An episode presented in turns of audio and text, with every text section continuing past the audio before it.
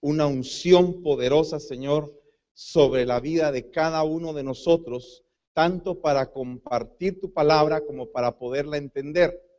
Yo te ruego, Señor, en esta noche por todas las necesidades, poniéndote el corazón del pueblo y el mío en tus manos, Padre, para que podamos, Señor, ser moldeados como esa vasija en las manos del alfarero, Padre, y que podamos ser transformados y llevados a la capacidad de poder recibir las cosas que tú traes para nosotros y que son extraordinarias, Padre bendito, y que solamente, Señor, con esta nueva vasija, Padre, es que vamos a poder recibirlas. Yo te lo ruego en el nombre maravilloso de Cristo Jesús y te doy gracias, Padre, por todas tus bendiciones y por tu misericordia derramada para cada uno de nosotros.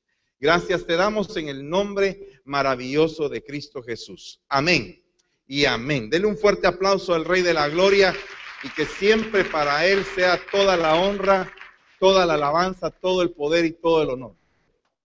El tema de hoy se llama la casa del alfarero y yo le puse un, un subtema que se llama las transiciones. Curiosamente, esa fue la palabra que el Señor me dio hoy en la mañana. Estaba estudiando el día de ayer porque de alguna manera hemos estado pidiéndole al Señor que nos vaya mostrando las diferentes casas. Usted sabe que hablamos de la casa del herrero. Cuando no había una espada en Israel era porque no habían, eh, no habían herreros.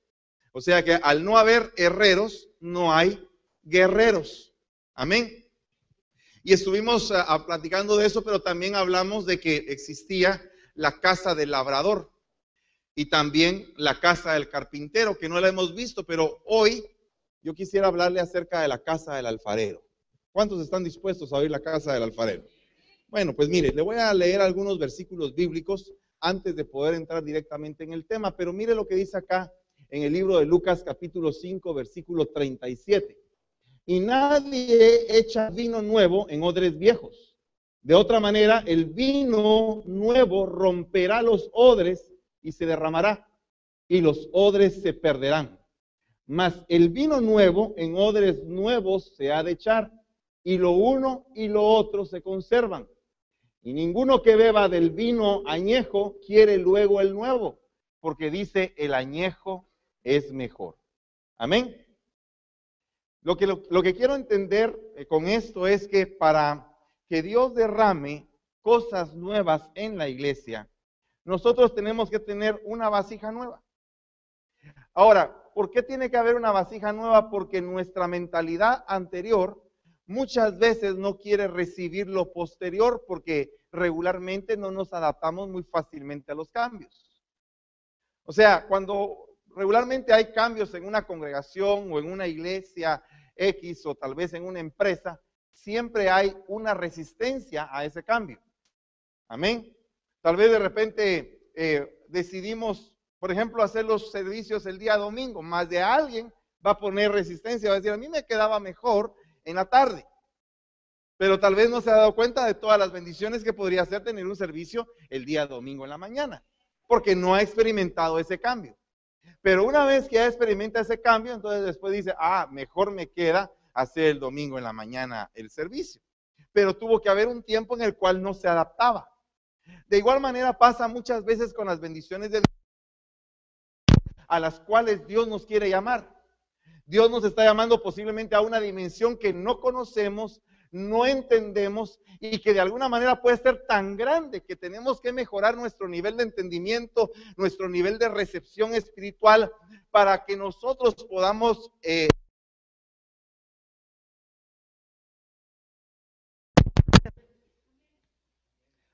Le voy a poner un ejemplo. Si Dios nos trae una bendición extraordinaria y nosotros no cambiamos, nos rompemos.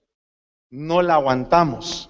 Por eso es que usted se recuerda que hay cosas que se rompen en la Biblia. Y una de las cosas que se rompen son las redes. Porque Dios llevó una...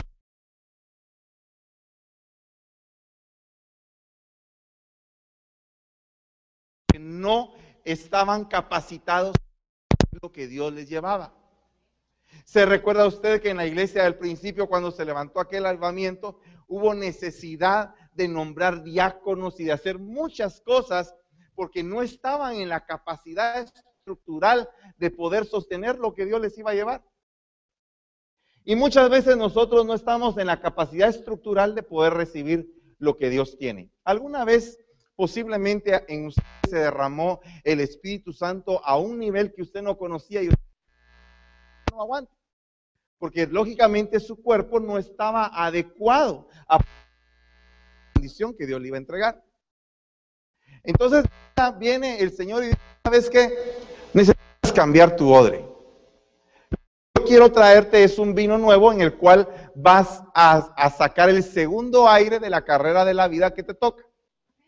Y entonces, pero con este odre que tienes, no va a poder servir el vino nuevo, porque el vino nuevo es en otra dimensión. Y va a tener que ser vino nuevo y odre nuevo para que puedas crecer hacia lo que viene. Amén. En ese punto es en el que estamos nosotros. Pero para tener un odre necesitas tener un alfarero. No puedes tener vasija si no hay alfarero. Como no puedes tener espada si no hay guerrero. Eh, eh, si no hay herrero, perdón. Entonces, definitivamente en la iglesia no solamente necesitamos herreros, no solamente necesitamos gente que martilla y que forma con martillo, sino que también necesitamos alfareros. Gente que está acostumbrada a tratar con el barro, a tratar con lo que en algún momento pareciera lodo, pero que de ese lodo, que para muchos podrá ser inservible, esa persona puede venir y sacar algo donde Dios va a depositar un tesoro y ese tesoro se va a poder servir en diferentes lugares y va a ser algo maravilloso como lo que Dios hace en las bodas de Canaán. Amén. Fíjense que le voy a leer aquí lo que dice Juan 2.8. Entonces les dijo, sacad ahora y llevadlo al maestro Sala. Pero observe usted que a este punto ya habían habido varias tinajas que estaban llenas, varias vasijas que estaban llenas de agua. Y entonces se lo llevaron y cuando el maestresala probó el agua hecha vino, sin saber él de dónde era, aunque lo sabían los sirvientes que habían sacado el agua, llamó al esposo y le dijo, todo hombre sirve primero el buen vino y cuando ya han bebido mucho, entonces el inferior, más tú has reservado el buen vino para de último. No cabe duda que la carrera final de la iglesia se va a tener que llevar con alfareros que puedan crear vasijas para que el Señor pueda derramar agua en ellas y poder sacar el mejor vino en el final de la iglesia. Acuérdese usted que la, yo sigo insistiendo en que el final de la iglesia va a ser mucho más glorioso y bendito que el principio, porque la gloria postrera de esta casa será mayor que la primera. Y yo creo eso firmemente para mi propia vida y para esta iglesia. Yo creo que su final va a ser mejor que el principio. Y si aún en el camino te tienen que quebrar o me tienen que quebrar a mí, definitivamente mi final va a ser mejor. Pero es necesario renovar la vasija. Y no puedes renovar la vasija si no hay un alfarero que la renueve.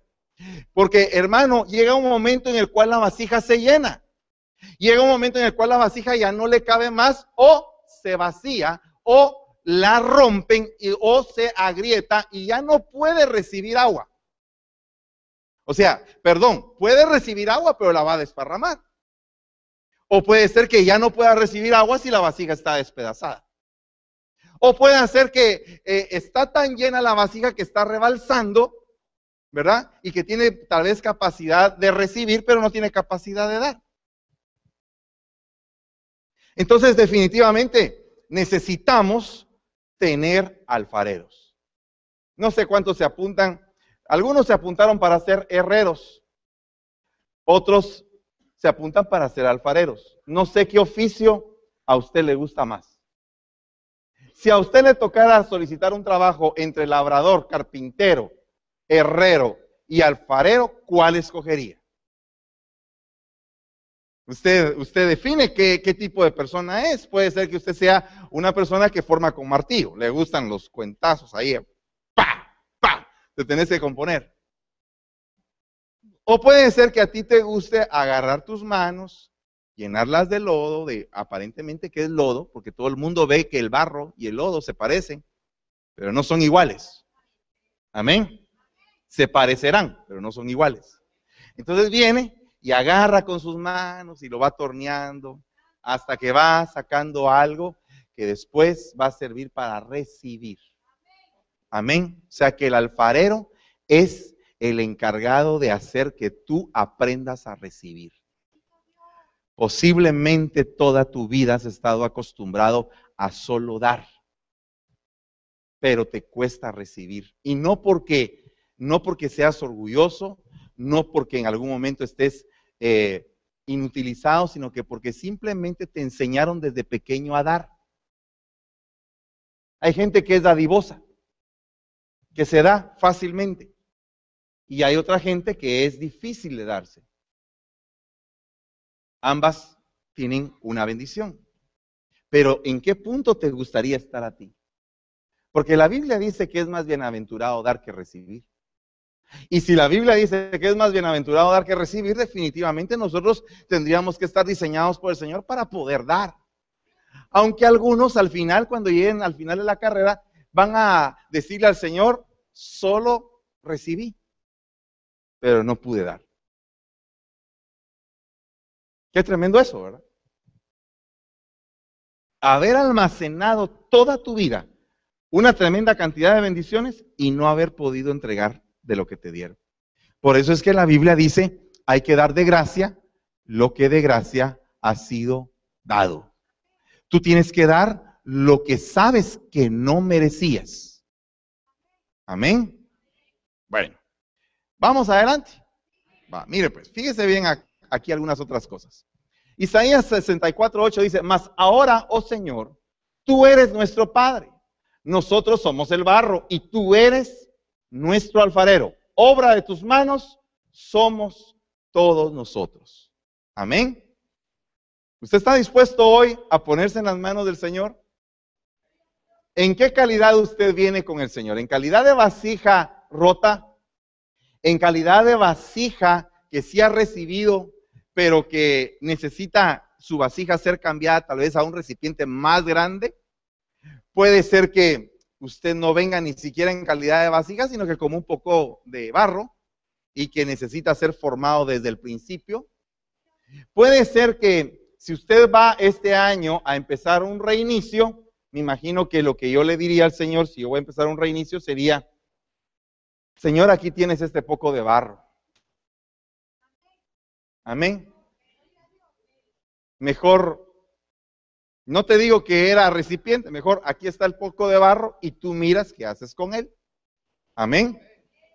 Pero resulta que ahora viene el maestro y va a idear eh, un, un artefacto, una vasija que tal vez tú no pensaste que ibas a hacer tú. Posiblemente tú pensaste que ibas a hacer una vasija muy sencilla. Y el Señor te quiere poner una base de barro con engastes de oro.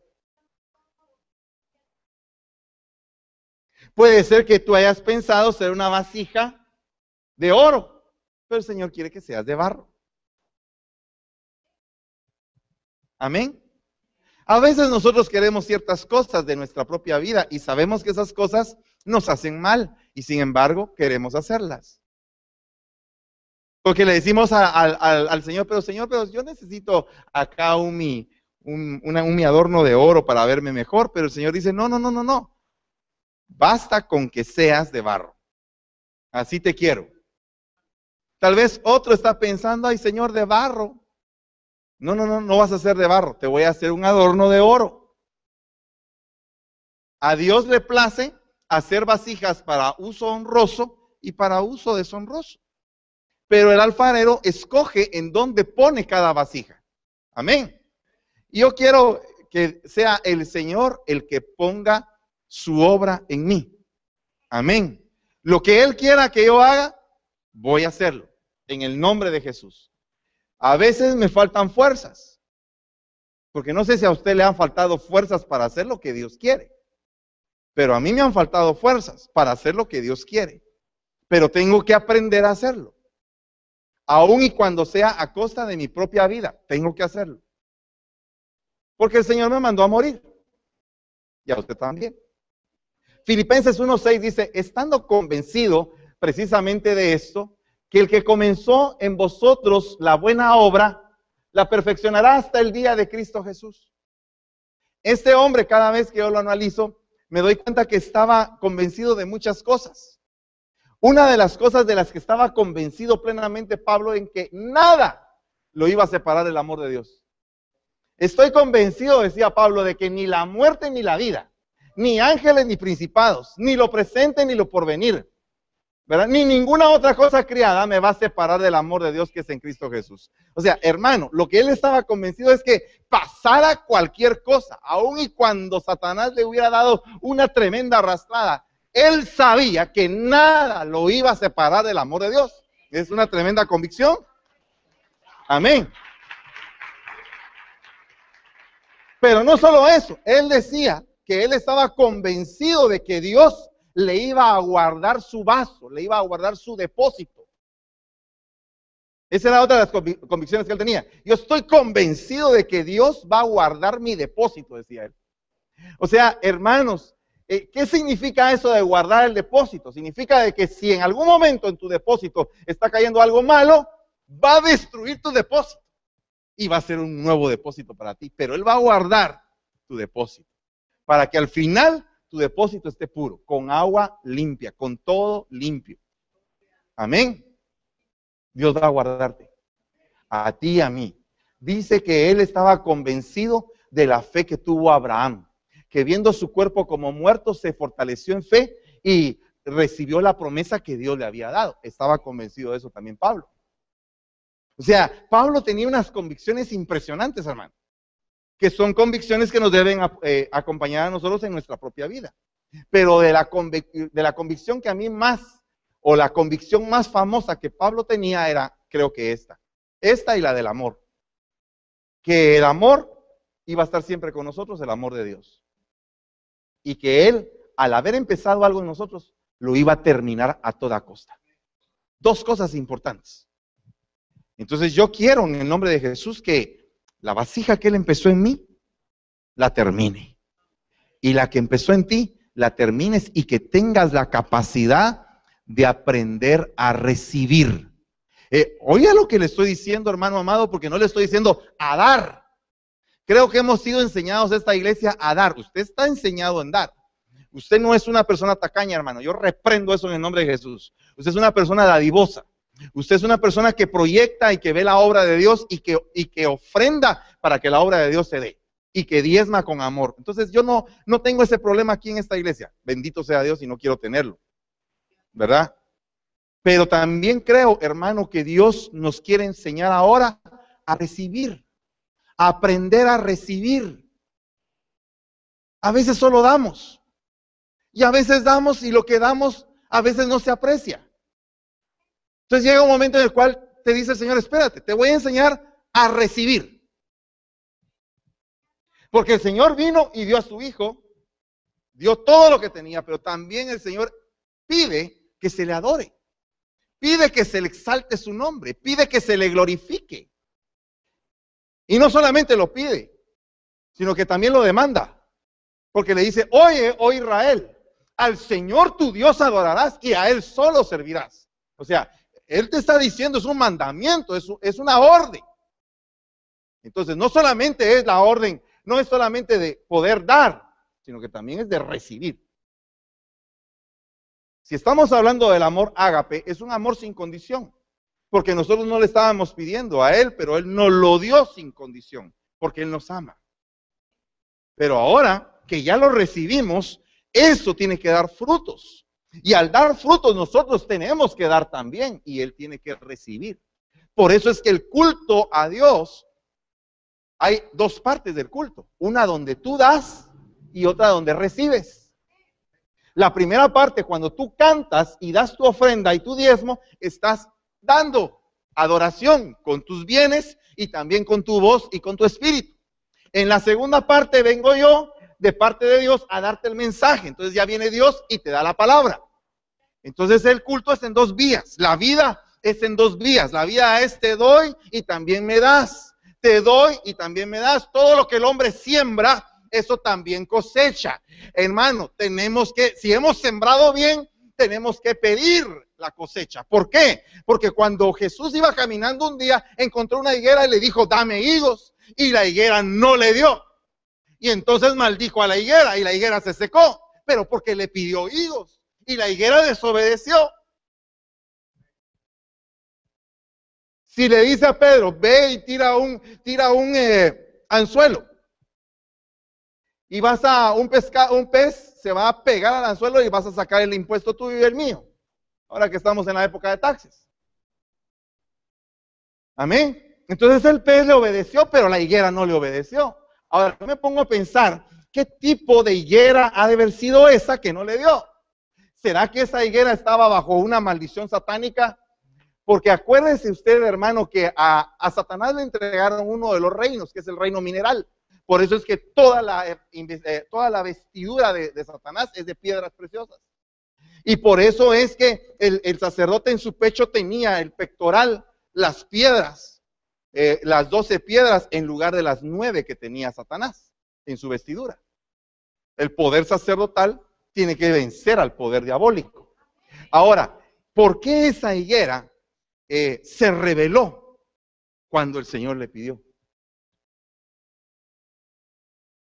O sea, llega un momento en tu vida que puedes llegar a ser esa higuera, donde el Señor te está pidiendo algo y tú dices, no quiero, no, quiero, Señor, es que no quiero entregarlo, Señor, no puedo. Es que como cuesta, Señor, no sé qué es lo que voy a hacer para entregar esto que tú me estás pidiendo. Llegó al, baúl de los recuerdos del Señor o a, esa alacena. Yo le, eh, he estado recordándome un poco de, aquel, de aquella carta que yo le leí que se llama Mi corazón un lugar para Cristo. Y llega un momento en el cual el Señor está tocando ese lugar que solamente tú sabes que está oculto, que está guardado, que no quieres que llegue a ese lugar, pero de repente llega y cuando abre la puerta se da cuenta que ahí están cosas que no querías tú que se vieran, pero que ahí están.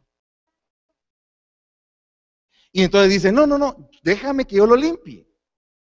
Déjame que yo te enseñe que hay cosas que ahí están ocultas yo quiero de una vez sanarte, porque quiero hacer una nueva vasija. No puedes recibir lo que viene si antes no dejas que Él abra ese lugar. Y ese es el momento del crecimiento, cuando realmente Él te está pidiendo algo que definitivamente sabes tú que estás muriendo en, en la entrega. Dios te quiere llevar a ese nivel para bendecirte, tienes que llegar a ese nivel. No sé si todos han llegado a ese nivel y respeto a los que no han llegado todavía. Puede ser que en algunos el Señor esté sentado en la sala como visitante. ¿Qué tal estás? Están platicando y que aquí que allá se están conociendo apenas.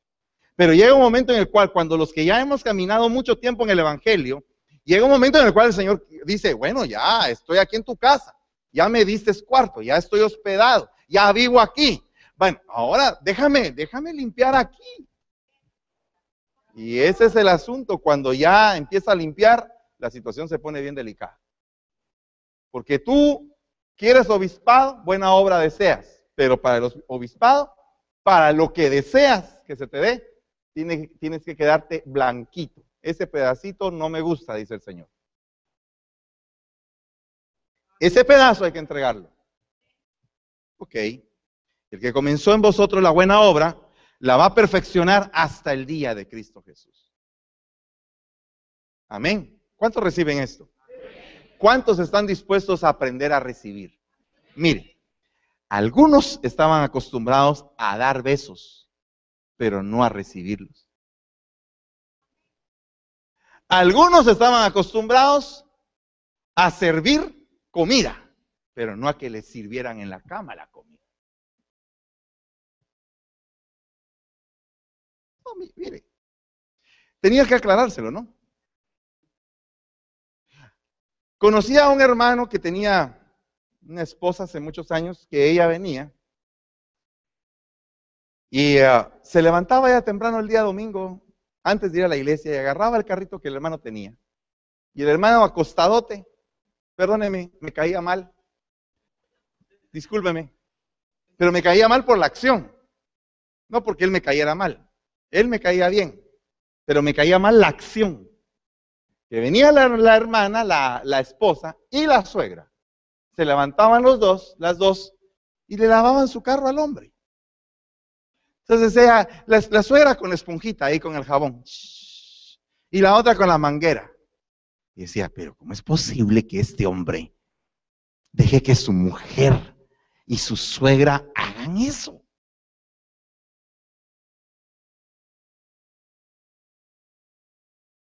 ¿Cómo puede ser?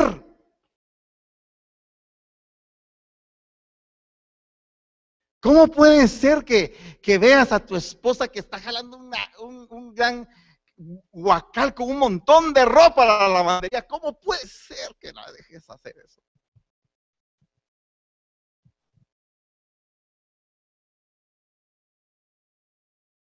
Y no te duele el corazón. Sos tú un tremendo así y tu esposita. Una hormiga fundida, hermano cargando una gran cucaracha. Hermano, con el respeto que me mereces. Eso no es así. No es posible que tú veas que tu esposo llega cansado y que tú no le puedas decir, ¿no quieres comer algo? Ya empaté el partido. ¿no? Es posible, es que no es posible. En un mundo donde predicamos del amor de Cristo, de que Cristo se entregó en la cruz del Calvario por amor y que somos eh, hijos de Dios y que hijos de la luz y que somos hiper, hiper, todo lo ultra y lo mega, hermano.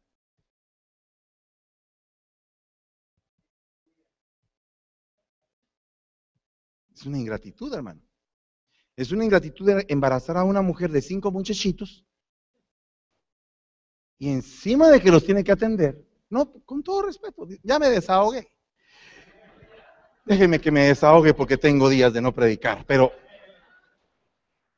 pero hermanos, es, e, es increíble, es increíble que no puede ser derramado el vino nuevo si tú estás en esa dimensión. ¿Qué pasa cuando en una pareja los dos se dan? los dos están pendientes de ver cómo se dan. Yo te doy, al rato tú me das, al rato yo te doy otra vez, y después tú me das otra vez, y después otra vez, y después otra vez, y después otra vez, y después... Dios mío, ¿quién da más? Están empalagados de darse.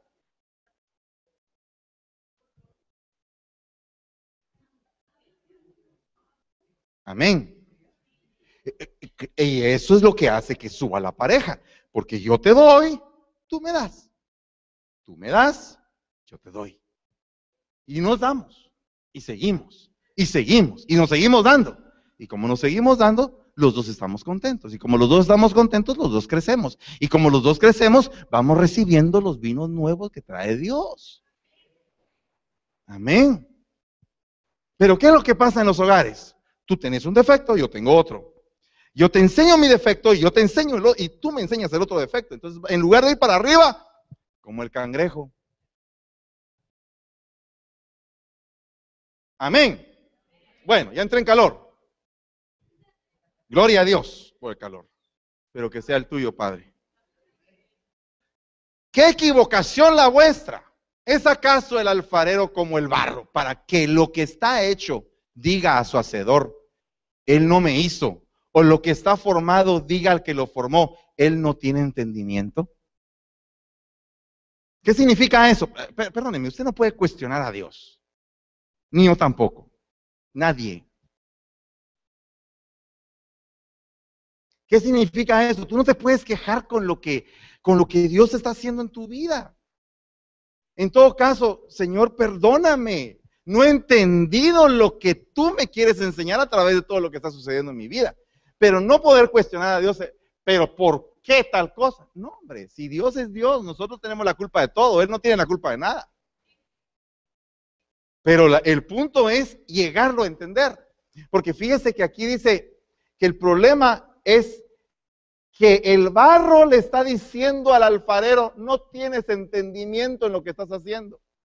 Y yo creo que es al contrario. El que no tiene entendimiento es el barro de lo que el alfarero está haciendo.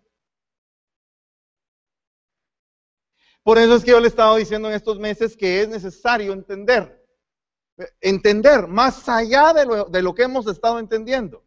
El Evangelio no es solamente lo que vemos, es más allá. ¿Usted cree que una persona que escribió en el Espíritu, que escribió tanta profundidad en la palabra, que esa palabra ha tardado dos mil años, que ha pasado una gran cantidad de problemas para que esa palabra esté, esté hasta la fecha condensada en un libro? ¿No cree usted que es tremendo milagro solamente el hecho de que Dios haya dejado plasmada su palabra? Que esa palabra no la escribió un solo hombre, sino que la escribieron gobernantes, reyes, la escribieron carpinteros, la escribieron pescadores, la escribieron, eh, eh, hermano, una, estadistas, eh, la escribieron profetas, escribas. O sea, es un, es un compendio de un montón de pensamientos guiados por el poder de Dios para un propósito, restaurar el alma. Y para que tu alma y la mía lleguen al entendimiento de que Dios tiene profundidades ocultas en ese libro que nos van a servir para llegar a otro nivel. Yo solamente te quiero decir que el evangelio que tú vives no es el evangelio que Dios quiere que vivas, ni el evangelio que yo vivo. Usted dirá, hermano, pero es que tan bonito, hay más. Pero ¿y si esto se pone más bonito? Hay más. Si usted no cree acaso que Dios es infinito y que tiene cosas nuevas cada mañana, si Él se permite dar misericordias nuevas cada mañana, es porque realmente nuestro Dios tiene un bagaje para enseñarte tremendo. Toda nuestra vida no no alcanzaría para entender todo lo que Dios tiene. Por lo tanto, no puedes quedarte en el lugar donde estás porque tienes que aprender a recibir más. Amén. Yo no quiero quedarme en el nivel en el que estoy. Ya me cansé de este nivel. ¿Usted quiere votar el nivel en el que está? Yo lo voto con usted. Lo votamos todos esta noche y tomamos la determinación de volver a las manos del alfarero, a que nos vuelva a construir otra vez y de ser posible llenar esta vasija. Yo quiero eso y quiero eso para usted. He estado entendiendo muy poco todavía, pero creo que vamos a seguir avanzando. Mire, yo le voy a leer algunas otras cosas. Hay del que contiende con su hacedor, el tiesto entre los tiestos de la tierra. Dirá el barro al alfarero, ¿qué haces? O tu obra dirá, él no tiene manos. A veces nosotros contendemos porque no, no entendemos cómo es que Dios nos va haciendo. Porque fíjese que el primer cuestionamiento era con respecto al entendimiento del que los estaba haciendo. Y el segundo era con respecto a las manos. Fíjese que son dos cosas. Mire, se lo voy a, se lo voy a aclarar aquí un poco. Diga al que lo formó, él no tiene entendimiento. O sea que lo primero que está cuestionando el barro es, el alfarero no tiene entendimiento. La segunda eh, cuestionamiento que hace el barro es, el alfarero no tiene manos. Ahora, ¿En qué momento cree usted que el barro dice, él no tiene manos?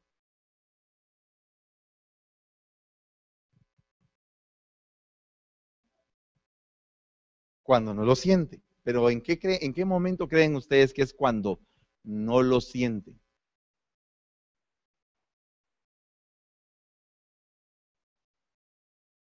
Cuando ya está qué? Terminado o sea que terminó un proceso y el alfarero deja, deja de meter las manos ahí y vamos a ver cómo funciona la vasija antes de quebrarla, si no sirve. Amén. Fíjese bien lo que le estoy diciendo, hermano. Esa es la clave del mensaje. Llega un momento en que las manos del alfarero ya no están en uno, porque terminó la obra, aparentemente. O sea, te llevó a un nivel digamos que eras una vasija para que cupieran dos litros. Entonces, cuando ya acaben los dos litros, él ya no está metiendo las manos contigo. Y ahí está. Pero de repente, quieren meter 5 litros. Ya no caben. Ya no caben, ¿verdad? Y cuando vienen los 5 litros, es necesario cambiar la vasija. En ese momento es cuando el barro dice, tú no tienes manos. ¿Qué vas a hacer? Pero era porque no la sentía, pero ahí estaban. Lo que pasa es que él estaba, estabas en un nivel. Ahora viene otro nivel. A ese nivel es al que Dios nos está invitando a todos. Yo quiero entender este nivel que me cuesta entenderlo. A ese, a ese punto, mire lo que dice acá. Jeremías 18.2, levántate y desciende. Así, levántate y desciende. Cada vez que la Biblia habla de descender, significa humillación. ¿Ok? Cada vez que la Biblia dice desciende, te está como que haciendo una invitación espiritual a que te humilles. Acuérdese usted que Satanás el problema que tenía es subiré, subiré, subiré. Entonces todo el que quiere subir, lo bajan. Pero aquí le están diciendo al profeta Jeremías, desciende. Ahí te voy a mostrar algo. Te voy a mostrar en la humillación, te voy a demostrar algo. Fíjese que Jeremías era un profeta que lloraba mucho, porque su instrumento profético eran las lágrimas. O sea, él lo que quería era tener suficientes lágrimas para llorar por su pueblo e interceder por su pueblo. Hay gente que llora y llora y llora y a veces no entiende por qué llora cuando ora, pero es porque tiene un elemento profético que son las lágrimas y que las lágrimas sirven. Amén. Bueno, entonces fíjese lo que dice acá. Levántate y desciende a la casa del alfarero y allí te haré oír mis palabras. Diga conmigo en voz alta, allí te haré oír mis palabras. Entonces, fíjese que es bien interesante que en la casa del alfarero te van a hacer oír la palabra de Dios. Amén. En la casa del alfarero lo primero que vas a oír son las palabras del Señor. ¿Qué significa eso? Que cuando estás en la casa del alfarero tú estás preguntando. Es en la época en que más preguntas. Cuando, eh, mire, si tú quieres saber que estás en la casa del alfarero, es cuando tú preguntas. Señor, ¿y por qué me está pasando esto? Señor, pero ¿y, y, esto? ¿Y por qué? ¿Por qué ando chenco, Señor? Yo no me había dado cuenta que, que tuerzo la, la pierna para caminar y que camino así. No me había dado cuenta. Señor, pero ¿y por qué? Estás haciendo preguntas que no entendías. Estás en un, en un tremendo conflicto porque no entendías ese nivel estás en la casa del alfarero. Dios te está diciendo, ahí te haré oír mis palabras. Y entonces descendí a la casa del alfarero y aquí estaba ahí haciendo un trabajo sobre la rueda. Y la vasija de barro que estaba haciendo se echó a perder en la mano del alfarero. Así que volvió a ser de ella, de ella. O sea, no de otra no de otra pasta, de ella, de la misma vasija, de la misma vasija. No sé cómo hizo él para que se hiciera una vasija más grande, o si la iba a hacer del mismo tamaño, o si cambió la forma. Así que volvió a hacer de ella otra vasija según le pareció mejor al alfarero hacerla. No cabe duda, hermanos amados, que nosotros estamos en una casa donde nos van a formar con la palabra. Nos, tú y yo, Dios nos está formando, nos está dando respuestas. En este mismo momento, a mí también me está dando respuestas. Todos. Pero el punto es que en este, en este momento es cuando tenemos que tomar la decisión de ya no hacer ningún cuestionamiento al alfarero y decirle, Señor, haz como bien te parezca. Que al final yo sé, Señor, que tú vas a hacer lo mejor de mí. Porque el que empezó en ustedes la buena obra, la va a terminar. Amén. Y entonces dice, sin embargo, primera de Juan 2.8, os escribo un mandamiento nuevo. Está escribiendo Juan. Juan el apóstol está dando un mandamiento que es verdadero en él y en vosotros. Porque las tinieblas van pasando y la luz verdadera ya está alumbrando. ¿Cuántos de ustedes han estado pasando por un periodo de tinieblas? Mire, usted dice, reprendo en el nombre de Jesús. Reprenda. Es bueno. No vamos a aceptar que vivimos en tinieblas, pero tampoco podemos aceptar que teníamos todo el camino bien claro. Con el respeto que usted me merece, no teníamos el camino bien claro. Las tinieblas tienen que irse disipando con la luz del Señor. Amén. Y yo creo, en el nombre de Jesús, que en la medida que vamos caminando, aunque sea a paso lento, aunque sea que hayan momentos en los cuales ya no tenemos fuerzas para caminar, pero vamos dando un pasito, un pasito de tamaño del pulgar. Amén. ¿De qué tamaño es tu pulgar derecho de tu pie? ¿No lo has visto? Ah, yo sí he visto los míos. Pero aunque sea un, pasito, una pulgada, un pulgar de un pie. Pero lo que sí sé es que aunque sea a, ese, a esa velocidad, las tinieblas van quedándose atrás. Y que el Señor se va a ir mostrando cada día más a nuestras vidas y nos va a ir llenando de una manera tan grande y tan hermosa que va a llegar el momento en que nosotros seamos llamados no solamente hijos de la luz, sino que también hijos de Dios. Amén. Ah, mire pues, entonces esto, cuando las tinieblas van pasando y llega la luz de verdadera, yo le llamo transición. Va, se lo voy a decir de otra manera. Hay un momento en el cual están haciendo la vasija en la rueda del alfarero, pero antes de meterla al horno, hay un periodo en lo cual el alfarero la tiene ahí y la vasija está esperando a que el horno caliente, según lo que dice la palabra, lo, que dice la enciclopedia, perdón, el horno del, del alfarero calienta a mil grados centígrados. O sea, el agua hirviendo es a 100 grados centígrados que, hierve.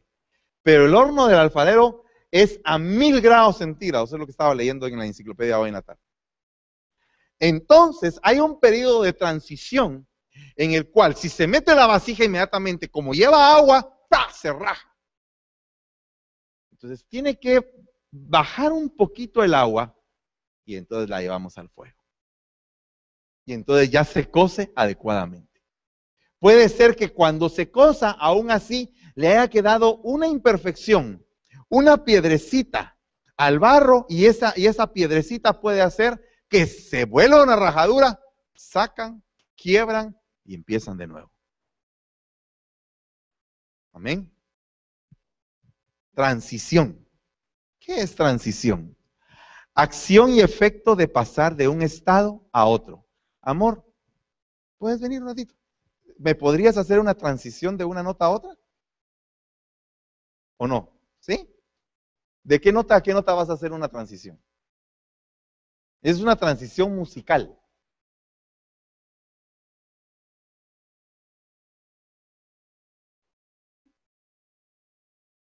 Eh, mis amados hermanos allá arriba, música por favor.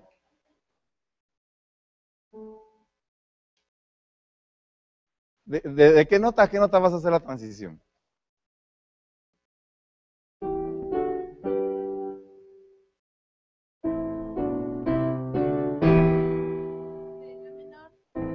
A mi menor. So. ¿Puedes combinar dos canciones y hacer la transición de una a otra?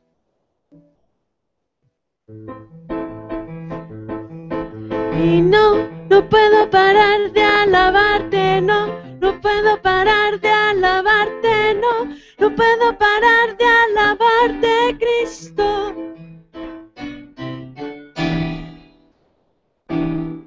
Ya haré una fiesta, ya haré una fiesta en honor a Jehová.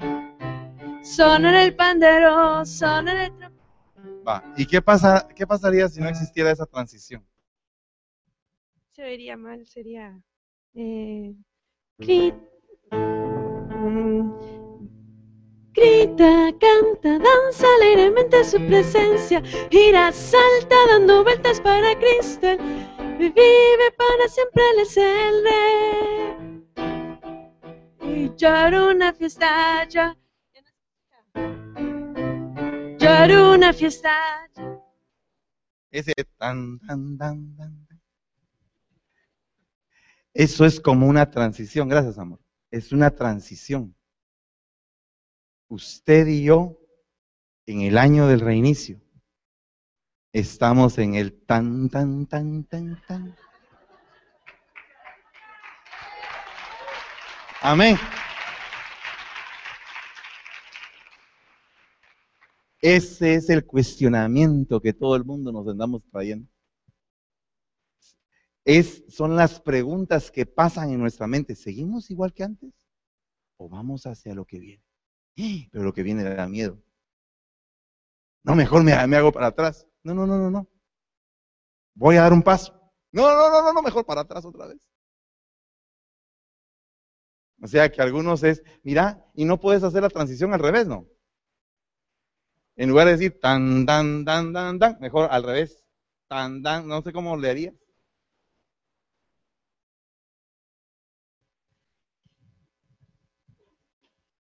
¿Te estoy poniendo en aprietos, no?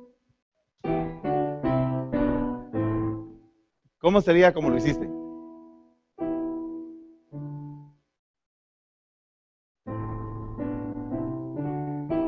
Ese es como lo hizo. Hacértelo al revés. Algunos están así. Y hacerte para adelante y para atrás. Puedes hacer las dos cosas así.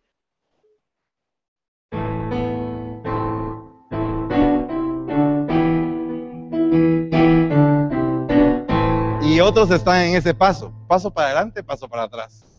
Paso para adelante y paso para atrás. A ver, ¿hay otra? Allá te picaste. Ok. A ver, ¿cuál sería la otra? Cuando hacemos de sube, sube, sube, vamos. Sube, sube, sube, sube, sube, sube, sube, sube, sube, sube, sube, sube. Y ahí pasamos a otra.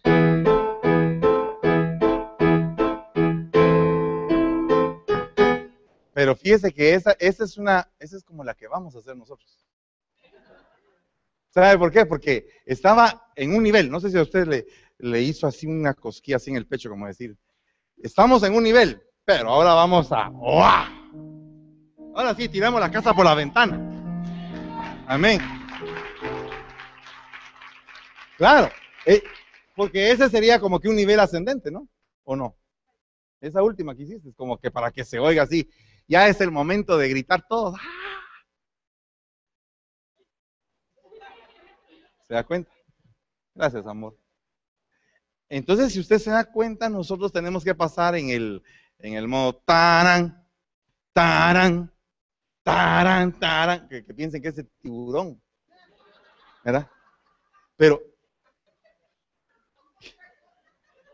o sea, que van a, a nadar más rápido. Amén. O sea, o subes de nivel o paras en las mandíbulas del tiburón. Amén. Modo de pasar de un razonamiento a otro. Situación o estado intermedio entre un antiguo o pasado y otro nuevo al que se llega tras un cambio. Paso de un estado o modo de ser a otro distinto. Usted está en su transición. Vaya, le voy a decir de mí para que no se, no, no se vaya a sentir ofendido. Estoy en mi paso de gusano a mariposa.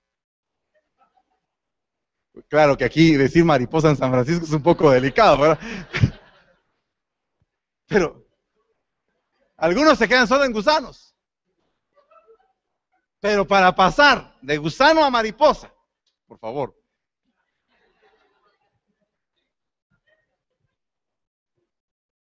Tiene que pasar como un periodo de muerte, ¿no? Como que se tiene que esconder en un capullo y ahí ya no hubo nada, no pasó nada. Y de repente, cuando todo el mundo pensaba que ya se había muerto, no andaba muerto, andaba de parranda, dice por ahí. Amén. Denle un aplauso al Señor.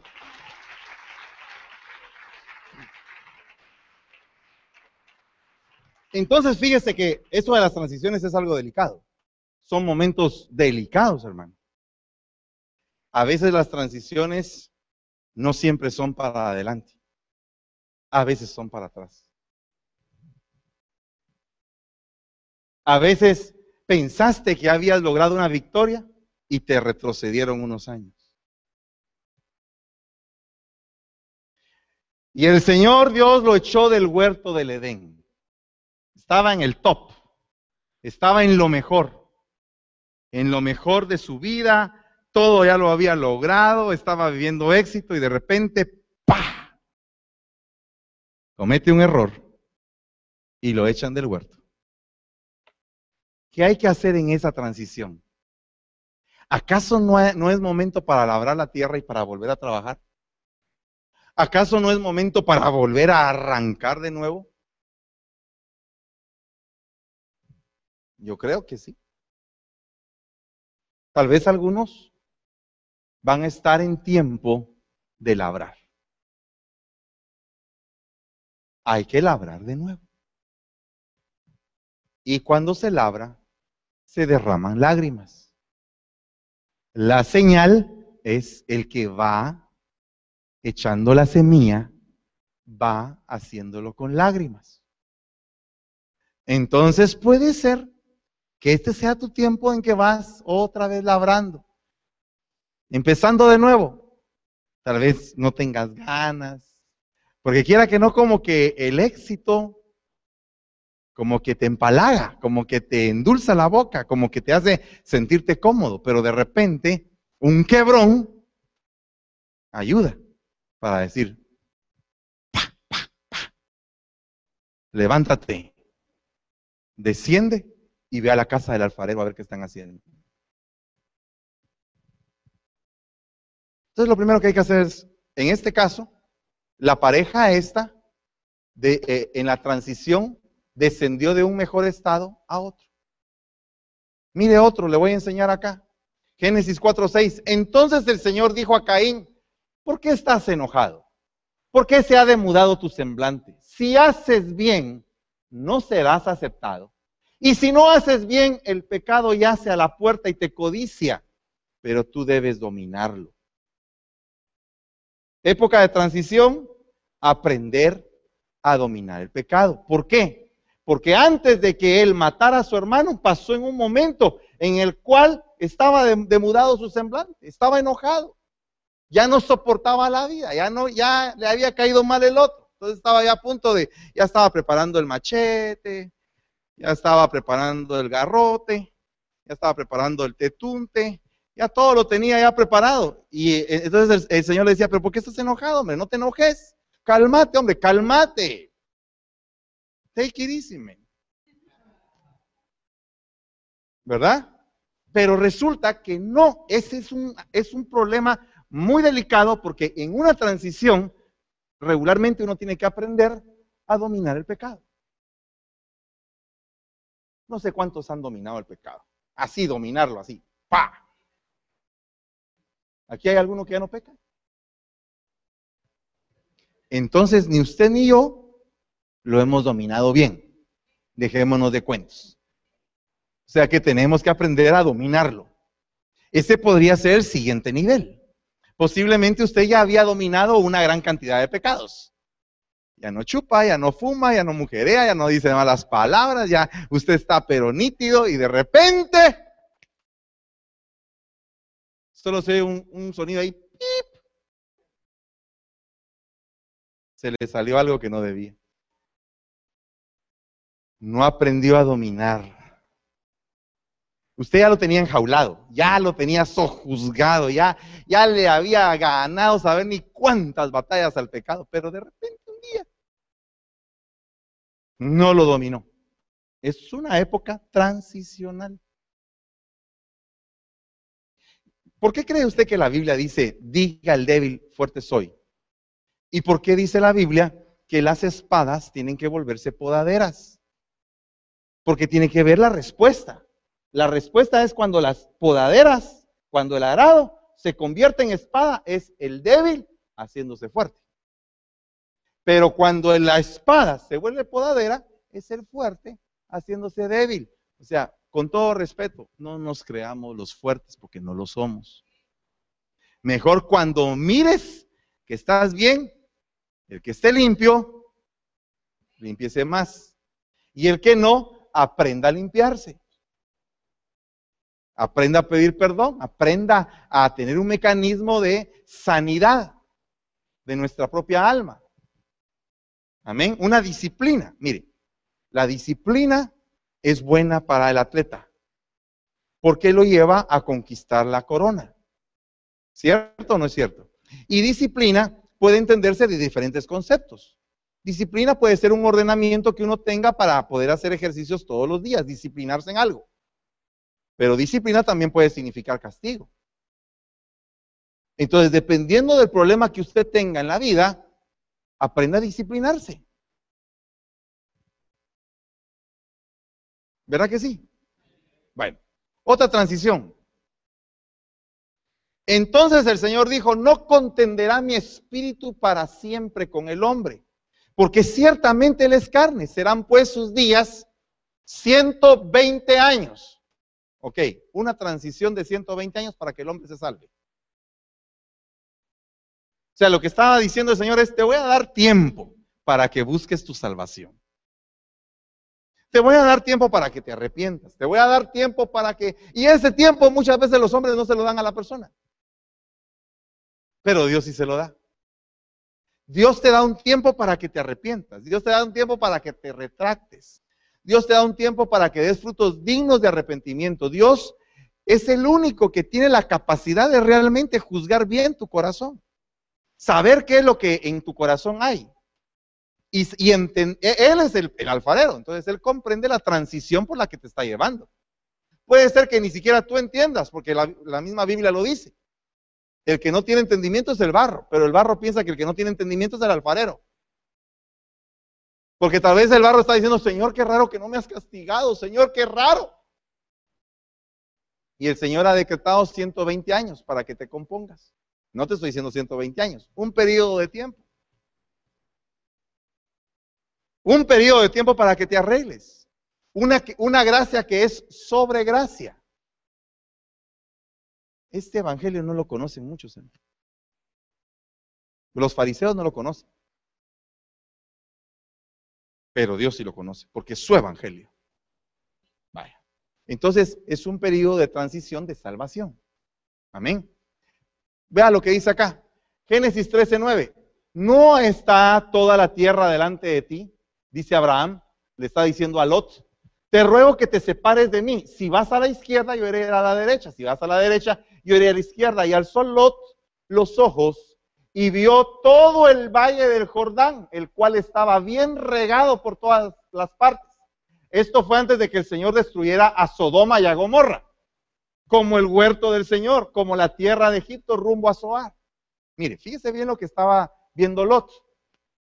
Lot estaba viendo un panorama precioso, eh, un pasto verde, algo maravilloso. Y entonces dijo, yo en este momento de transición tengo dos opciones, o escoger las piedras hacia arriba o escoger la llanura hacia Sodoma. Las piedras, ay, me voy a lastimar mis pies. Imagínese usted cómo será caminar entre piedras. Puro perico en comer caliente. ¿Cómo será caminar hacia la llanura? Ver que todas tus ovejas están va y comer pasto y pasto, pero cada vez estás más cerca de Sodoma. Y dice la Biblia, antes de la destrucción, antes de la destrucción, el Señor estaba esperando a ver qué era lo que decidía cada quien. No se metió ni en la decisión de Abraham, ni tampoco la de Lot. Sin embargo, Lot escogió la llanura y a mi tío las piedras. Entonces Abraham se fue a las piedras, a lo que duele, a lo pesado, a lo duro, a lo que te hace llorar muchas veces, pero es donde está Dios. Lo otro es lo fácil, lo bonito, lo precioso, lo maravilloso, lo que tal vez nunca habías experimentado en la vida, lo que, lo que es, ah, lo que sientes que es tu alimento, tu respirar. Tú, tú sientes el olor dices, ¡ah, qué rico! Nunca había sentido este pasto. Pero va a Sodoma, antes de la destrucción.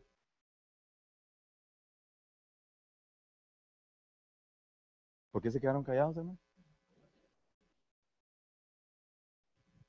¿Qué vas a escoger?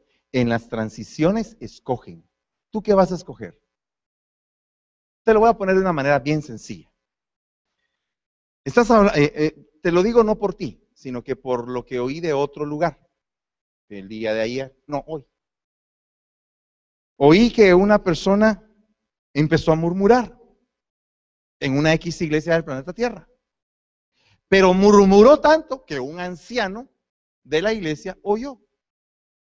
Y en lugar del anciano cuadrar a la señora, el anciano fue a cuadrar al pastor.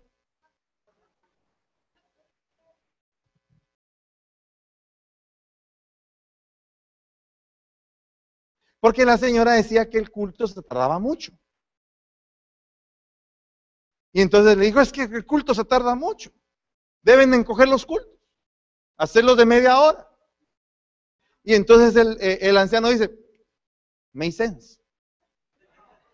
Voy a hablar con el pastor. Pastor, ¿por qué se nos estamos tardando tanto en los cultos? ¿Tú qué escoges? ¿Tú como oveja qué escoges? ¿Un culto largo un, corto, un culto corto? No muy convencidos. Porque yo estaba pensando predicar media hora más. No, no, no, no, no. Ya voy a terminar. Cinco minutos me quedan, pero tengo que terminar. En nombre de Jesús. Aleluya. Entonces, fíjese bien. Tremendo que en una transición es el momento de escoger. ¿Qué vas a escoger? ¿La vida o la muerte?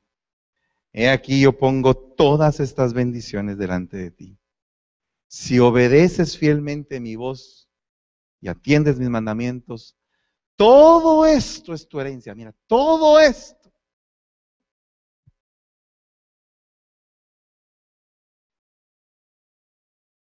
¿Estamos o no estamos en una transición? ¿Usted se siente en una transición ahorita? Yo estoy en una transición ahorita y usted también, gloria a Dios. Bueno, mire pues. Melquisedec rey de Salem, sacó pan y vino. Y él era el sacerdote del Dios Altísimo y lo bendijo diciendo, bendito sea Abraham del Dios Altísimo, creador del cielo de la tierra, y bendito sea el Dios Altísimo que entregó a tus enemigos en tu mano y dio a Abraham el diezmo de todo. Este encuentro que tuvo Abraham fue después de haber escogido, haber dejado que Lot escogiera Sodoma. Lot cayó eh, preso juntamente con el rey de Sodoma. Pero Abraham estaba librado con todas las piedras. Tal vez sus ovejas estaban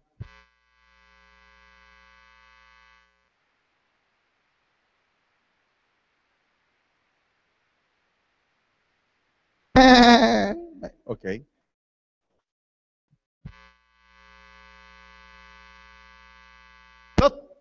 Rema y rema y rema. no, pero no rema del otro, sino que rema de comer, de remar. Va y comer y comer y comer sin saber que les iba a caer fuego del cielo.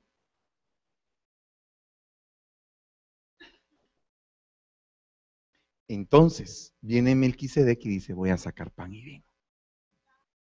El remedio es pan y vino. El remedio es recordarte muerte y vida. Recordarte que alguien murió por ti y que está como en que ni la muerte ni la vida, ni ángeles ni principados, ni lo presente ni lo porvenir, nos va a separar de su amor. Amén.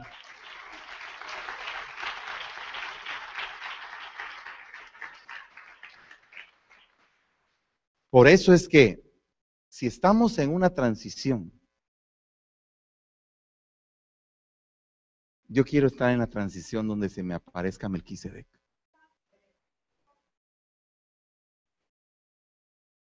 Y a partir de ahí habrá bendición. Ya no más maldición. ¿Cuántos anhelan una bendición? ¿Cuántos anhelan ser vasijas en manos del alfarero? Recibir. Miren, esta iglesia está pasando por un periodo de transición. Muy poderoso. Como nunca había pasado. Y yo creo firmemente que este tiempo de transición para todos nosotros es un tiempo donde debemos de definir de qué lado estamos.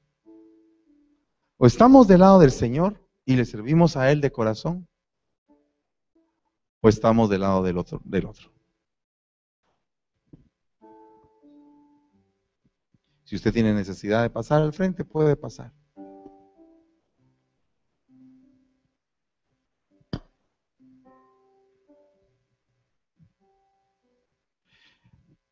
Jacob dice, no obstante, vuestro padre me ha engañado y ha cambiado mi salario diez veces.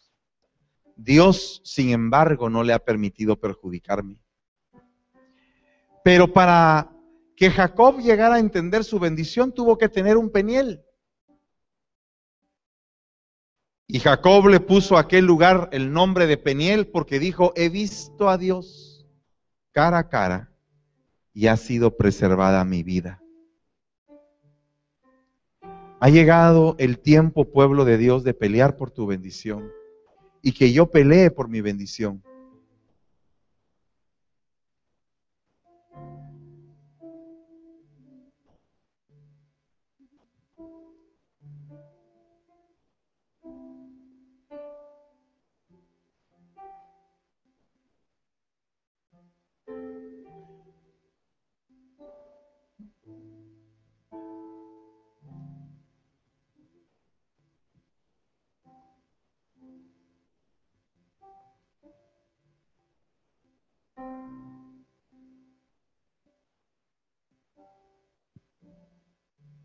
Dice Génesis 37.2, esta es la historia de las generaciones de Jacob. José cuando tenía 17 años, apacentaba el rebaño con sus hermanos. El joven estaba con los hijos de Bilja y con los hijos de Silpa, mujeres de su padre. Y José trajo a su padre malos informes de sus hermanos. En Génesis 41 dice, José tenía 30 años cuando se presentó ante Faraón, rey de Egipto. Y salió José de la presencia de Faraón y recorrió toda la tierra. Entre 30 años y 17 años hay 13 años que es número de rebelión. Nunca había visto esto en José. Pero no cabe duda que esos 13 años fueron 13 años de transición. Del lugar donde él se sentía cómodo a ser el gobernante de toda la tierra. No cabe duda que en esos 13 años él tenía que rendir muchas áreas de su alma. Áreas que estaban escondidas, áreas que él amaba, áreas que tuvo él que entender que todavía estaban ahí, áreas que tuvo él que negarse y morir. Las transiciones son necesarias para poder llegar al nivel siguiente. Trece años de transición. A veces, para algunas personas pueden ser muchos, para otras pueden ser pocos. Éxodo 2.21 dice, Moisés accedió a morar con aquel hombre y él dio a su hija Séfora Moisés y ella dio a luz un hijo y Moisés le puso por nombre Gerson porque dijo, soy un peregrino en tierra extranjera. Hay una transición, cuando tú no sabes, estás desorientado, dices, pero, pero no, no, no siento cabeza en nada, no siento la base de mis pies puesto sobre algo sólido. Siento que hoy me va de una manera y mañana me va de otra manera. Y siento como que mis pies tambalean, no encuentro la dirección. Hoy solamente te digo que somos peregrinos y extranjeros en esta tierra. Y así como dijo Moisés, estoy en mi tiempo de peregrinaje. Puede ser que tu transición en este tiempo sea peregrinar. Peregrino extranjero y peregrino en esta tierra. Y Moisés apacentaba el rebaño de Jetro, su suegro, sacerdote de Madián, y condujo el rebaño hacia el lado occidental del desierto y llegó a Oreb, el monte de Dios. Fueron 40 años de transición que vivió Moisés. José fueron 13 años, pero Moisés fueron 40 años de transición. El periodo de la transición antes de que entres al horno, eso solamente Dios lo define de acuerdo a cómo Él te vea que vas madurando, a cómo Él vea que vas evolucionando en esto. Moisés tenía 80 años y Aarón 83 cuando hablaron con Faraón.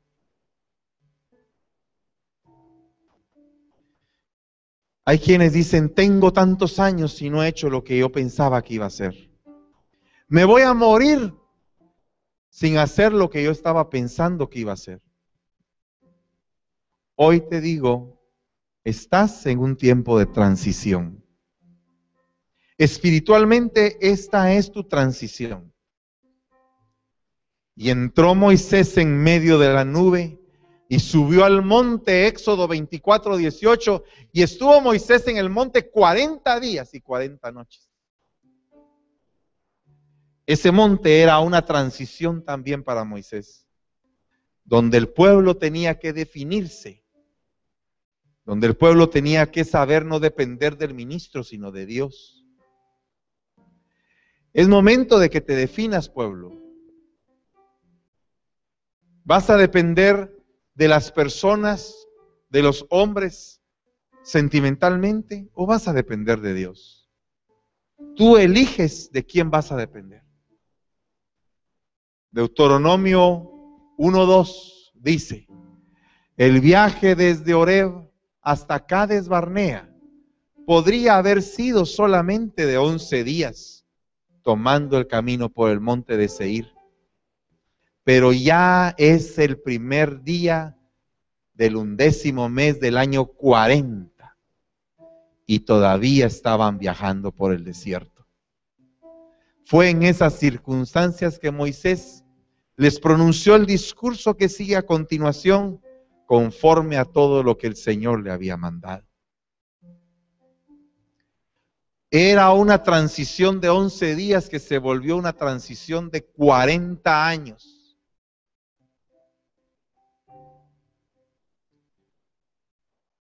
Papito, esta noche yo te suplico que esta transición no sea larga, pero que no sea de acuerdo a mi voluntad, sino a la tuya, Señor. Rendimos nuestra voluntad. Mira a tu pueblo Mira mi corazón, Señor. Míranos, Padre, estamos necesitados de ti. Solo tú que haces entender al hombre que tiene la cabeza más dura, Señor. Tú que abres el corazón más duro y más cerrado, Padre. Tú que haces quebrar la vasija para que pueda recibir más. Esta noche te damos gracias por este momento, papito, contigo, por la bendición de estar aquí, por el deleite de compartir tu palabra, Señor.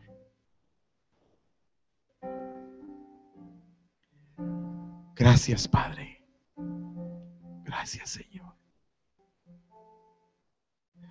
Sea tu voluntad y no la nuestra, Señor.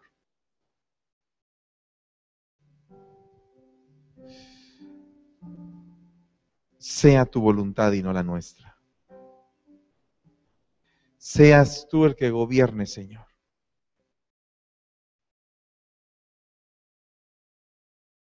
Hoy nos postramos y nos rendimos ante ti.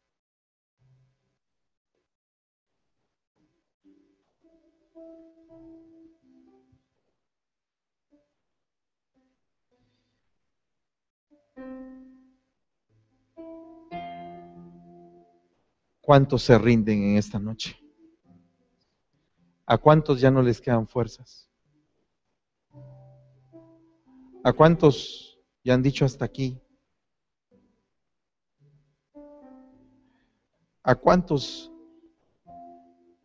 la desesperación ya tocó a su puerta? Y que dicen las cosas no se arreglan.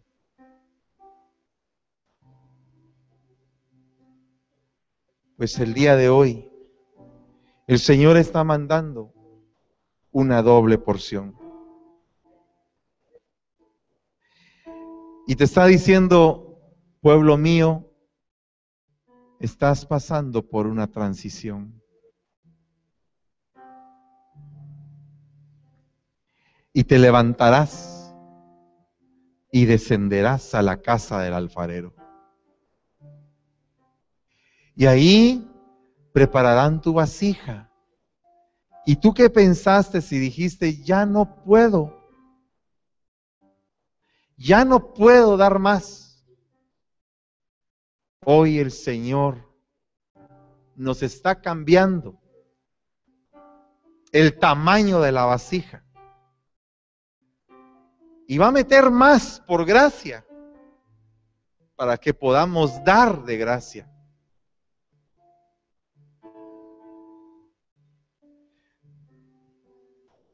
Nos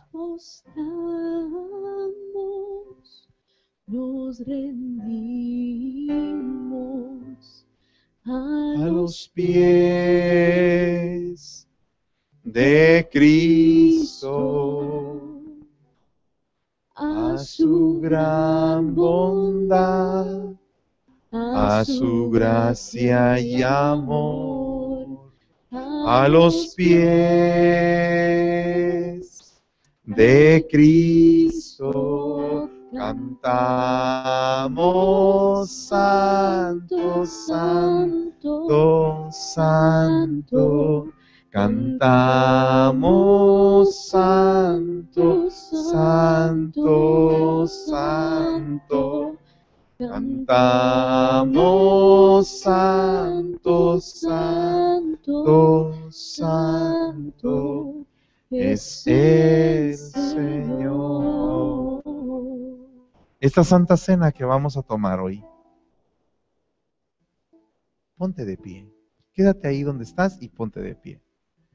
Esta santa cena que vamos a tomar hoy es ese vino, ese vino añejo, ese vino precioso que se sirve al final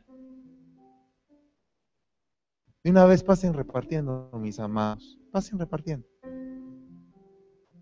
Por favor.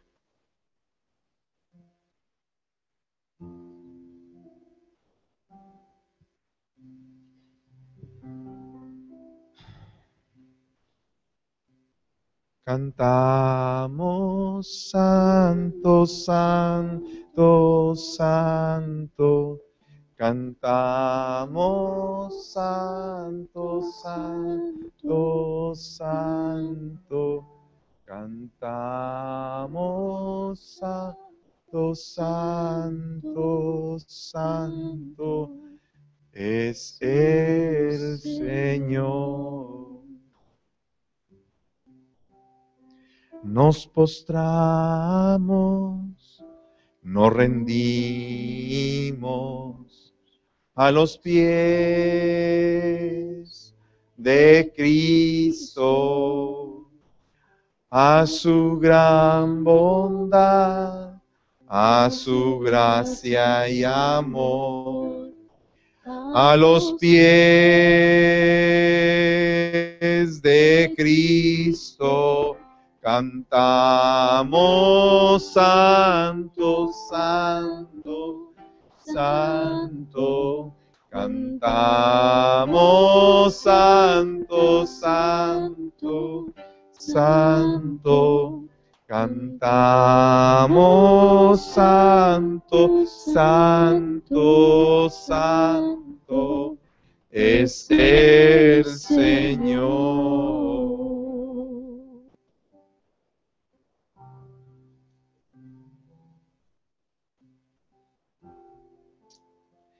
Solo sé una cosa, hermanos, en esta noche. Que si pensamos que lo habíamos dado todo, no lo hemos dado. Si pensamos que ya habíamos entregado todo, no lo hemos entregado todo. El asunto es que Dios va a cambiar nuestra vasija y nos va a hacer unas vasijas de mayor capacidad. Vamos a aprender a recibir más y a recibir más agua. Y en nuestro vientre vamos a transformar esa agua en vino por la palabra del Señor. Y cuando prueben lo que hay dentro de nosotros va a ser aún más dulce que todo lo que se ha probado antes. Se habían probado lo dulce, lo que viene es más dulce, es más fuerte, es más intenso, es más profundo, es más sincero. Porque viene de una vasija quebrada. Viene de una vasija quebrada. Pero a la vez que ha sido quebrada es una vasija nueva. Lo que viene sobre nuestros hogares, sobre esta iglesia, sobre nuestras propias vidas, es que si hemos dado y sentimos que ya lo dimos todo y que ya no hay nada que dar, ahora el Señor nos va a cambiar esta vasija y nos va a hacer una vasija más grande. Nos va a meter más remas más profundidad bíblica. Nos va a hacer sentir más su palabra, con más pasión. Vamos a estar encendidos de un fuego que no se apaga.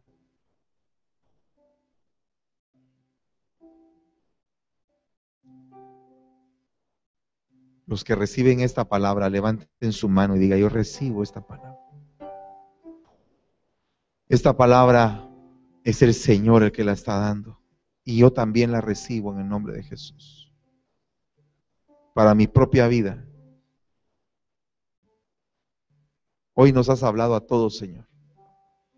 Y yo quiero, Señor, que tú sigas hablándonos a todos. En el nombre de Jesús. No permitas que mis oídos se cierren.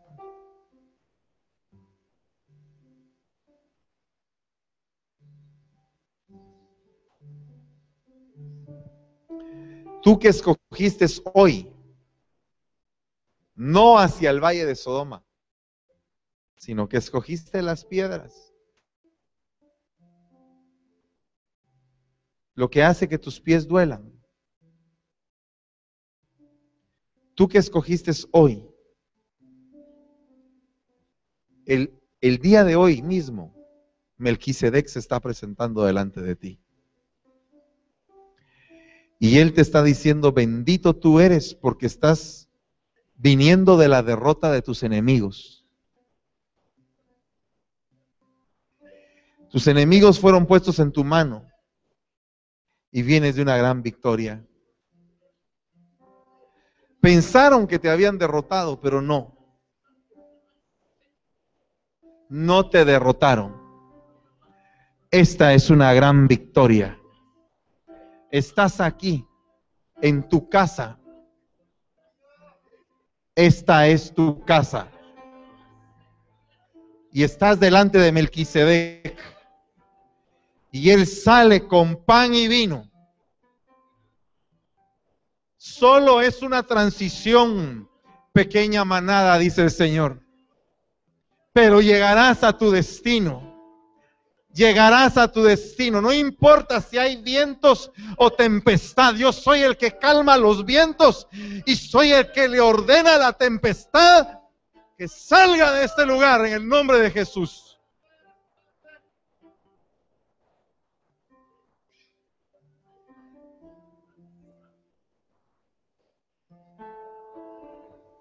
Que se desprenda nuestro corazón, Señor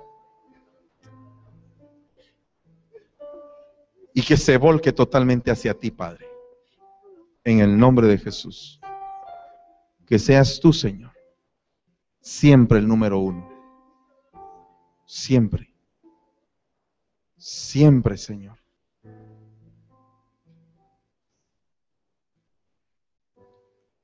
Señor,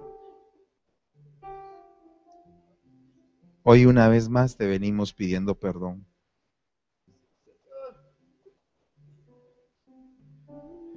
No somos dignos, Padre, de tener un Dios como tú. Y no vamos a decir, Señor, que el alfarero no tenía entendimiento, Padre. Tú eres nuestro Dios, eres nuestro alfarero, y haz tú tu voluntad en nosotros, Señor. Porque la misma noche en que el Señor iba a ser entregado, tomó el pan y dando gracias, lo partió a cada uno de sus discípulos diciendo, tomad y comed todos de este pan, pues esto es mi cuerpo que será entregado por ustedes para el perdón de los pecados. Gracias, papito. Gracias, Señor. Gracias por la bendición. Comamos del pan, hermanos.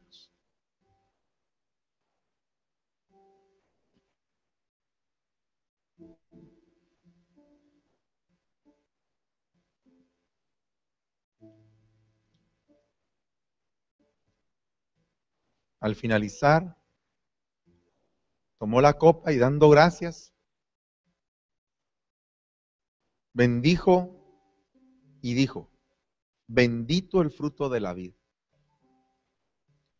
pues esto es mi sangre, sangre de la nueva alianza y pacto que hago con ustedes para el perdón de los pecados. Hagan esto en memoria mía, dice el Señor. Señor, gracias, papito, por esta bendición. Recibimos vida en nuestro cuerpo. Y te ruego, Señor, fortaleza para todo el pueblo y para mi vida, Señor. En el nombre de Jesús. Amén. Tomemos del vino.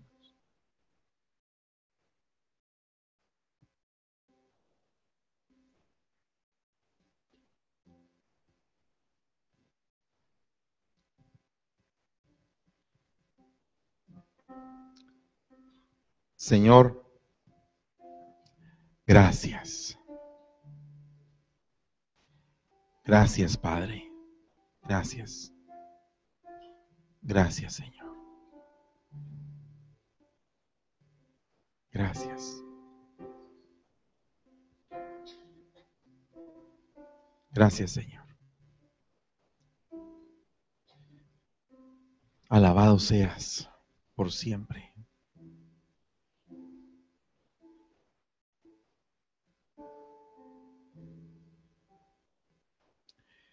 Bendigo el día, Señor, que tú te fijaste en mí para poder tener el gran privilegio de predicar tu palabra. Te ruego que tu Santo Espíritu esté siempre cerca de mí y que esté dentro de mí, que me rodee, Padre. Y te ruego también, Señor, que la palabra no falte para tu pueblo, Señor. Gracias te doy por tus bendiciones a mi vida, por todo lo que has hecho, Señor, por todo lo que me has dado que no merezco, por todo lo que tú has permitido que haga en tu nombre. Hoy te ruego, Señor, que este periodo de transición sea corto y que nos permitas llegar a nuestra Canaán anhelada, Padre. Te lo ruego en el nombre de Jesús. Amén. Y amén. Los anuncios. Gloria a Dios.